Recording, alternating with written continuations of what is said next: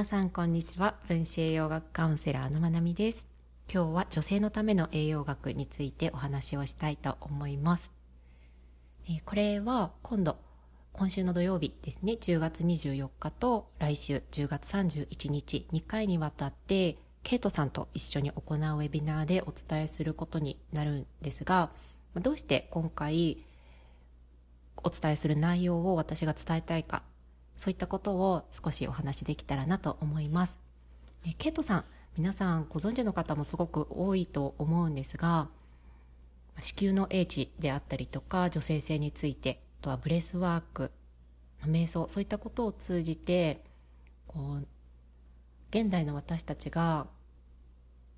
気づいていけたらいいもので気づいていくことで女性がさらに生きやすくなったりとかさらに私たちらしく生きていけたりとか本当の意味でうん今世をこう生き抜いていくことができるようなそういったいろんなことを伝えてくれている方です。インスタグラム概要に貼っておくのでもしまだご覧になったことがない方いたらぜひぜひチェックしてもらえたらなと思います本当に本当に素敵な方で素敵な方っていうとすごい薄っぺらいですけど私は去年の夏今年の夏ですね今年の夏にケトさんが開催したファシリテーターイマージョンコースっていうのを参加しました。でそれで本当に私は大きな大きなきっかけとなってそれからそれに参加して以降より自分らしくしかも楽しくこう満たされた感覚を持って過ごすことができるようになりました。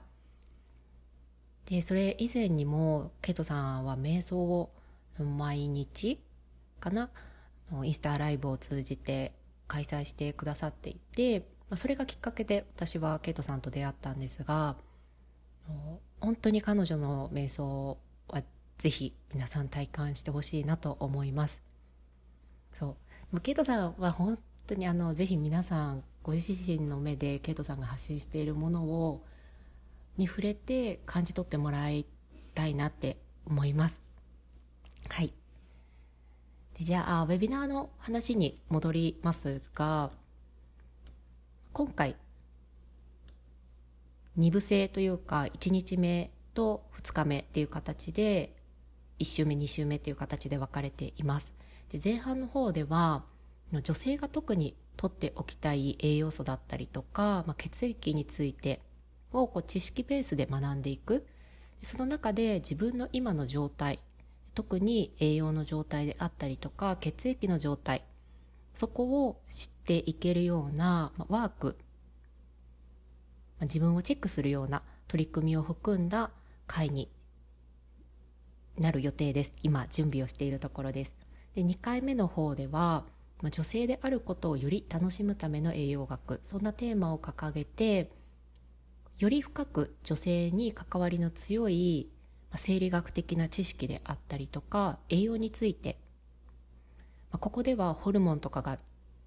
大きく扱っていくパートになるかなと思うんですがそれをじゃあ実践ではどうやってつなげていくのかウェビナーって聞いて終わりって知識だけを入れて終わりってなってしまうことも多くあると思うんですよね。でもそこで終わりじゃなくってきっと今回参加してくださる方って、まあ、栄養に何か希望を感じていたりとか何か自分の中でもっとこうだったらいいのになとかもっとこうしたいなって思いがある方もいらっしゃると思います。こうただ単に知識を入れてこう学ぶことだけで終わるんじゃなくて皆さんの生活の中に今回受けていただくウェビナーが少しでもこう根付くというか日々の生活に実際に役に立ってもらえたらいいなって思うので知識をどう生かしていくかのそこの tips を具体的なところまで落とし込みたいなって思ってます。これが2日目にあたりますね。そう。で1回目2回目1日目2日目で何が大きく違うかっていうと1日目は私たちがうん、まあ、健康な状態マイナスがない状態でいるために知っておいた方がいいことです。例えばこうメンタルの揺れがすごく大きいとかあとはそうだな疲れやすいとか、うん、この辺がやっぱり女性に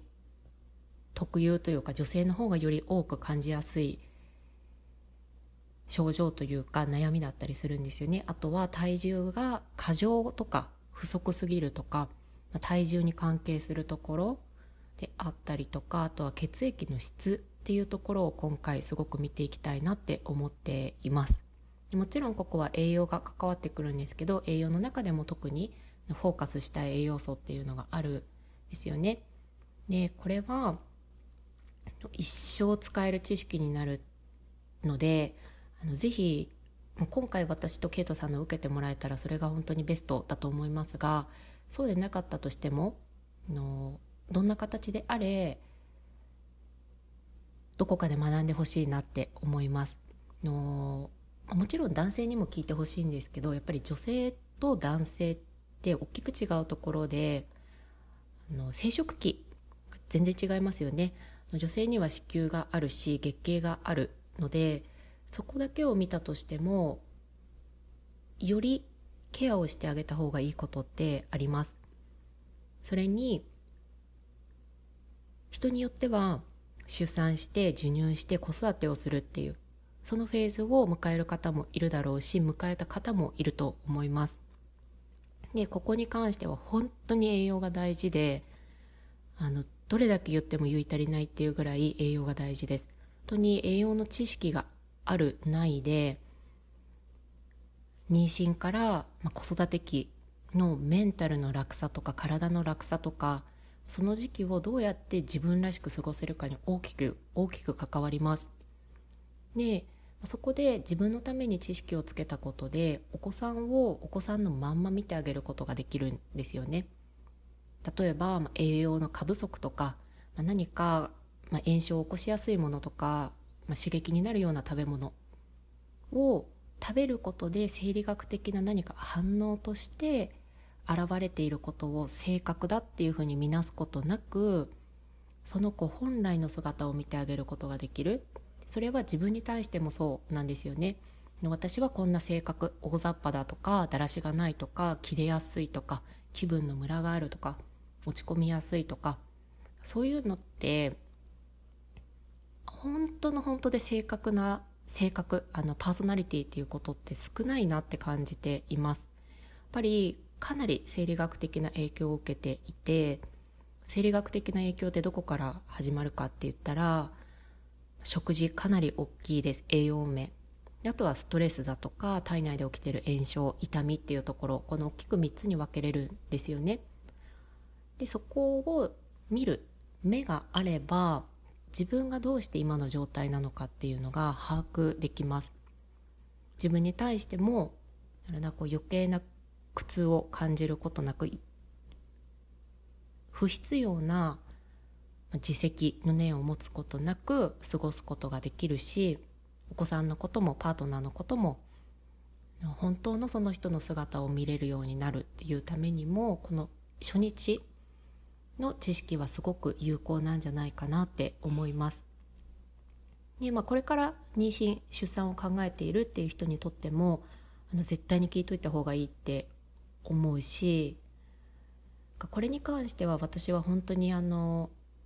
良かったなって思います自分が女性であるししかも妊娠とか出産とか子育てに関してこの栄養の知識を持っていたことっていうのはなかったもし栄養の知識がなかったとした時その自分と比べて本当に良かったって思います。リスクが減らせるとかそういった話ももちろんなんですけどの自分を自分でいい状態に保てるってもう本当に最高だなって思います。でしかもそれでリスクが減らせるし子供の体調に何かあった時にもいろんな視点から見ることができるんですよね。なのでその辺もヒントになることを伝えていこうと思います。で2日目ですね。で女性であることをより楽しむための栄養学っていうことで1日目の方ではその、まあ、マイナスの部分をゼロにするために必要な知識っていうとこをメインにお伝えしていきます。で2日目の方はもうプラスアルファですね。なくても健やかに日々を過ごすことはできるけどここのプラスアルファがあることでうんより快適な毎日が送れたりとかより喜びを感じられる毎日を過ごせるようになる。その辺に関わりの強い生理学の知識栄養学の知識をお伝えしていきます。で実践につなげれるように。でこっちではのホルモンの基礎とかとは女性ホルモンと栄養だとかストレスが実際どう関わってるのか。よくホルモンバランスの乱れですね。生活習慣整えてくださいねとかストレス減らしましょうねみたいな。そういったことって本当にどこでも言われるじゃないですか。自律神経のバランスが崩れてますね。あじゃあストレスちょっと減らしましょうかとか残業とか働きすぎとか。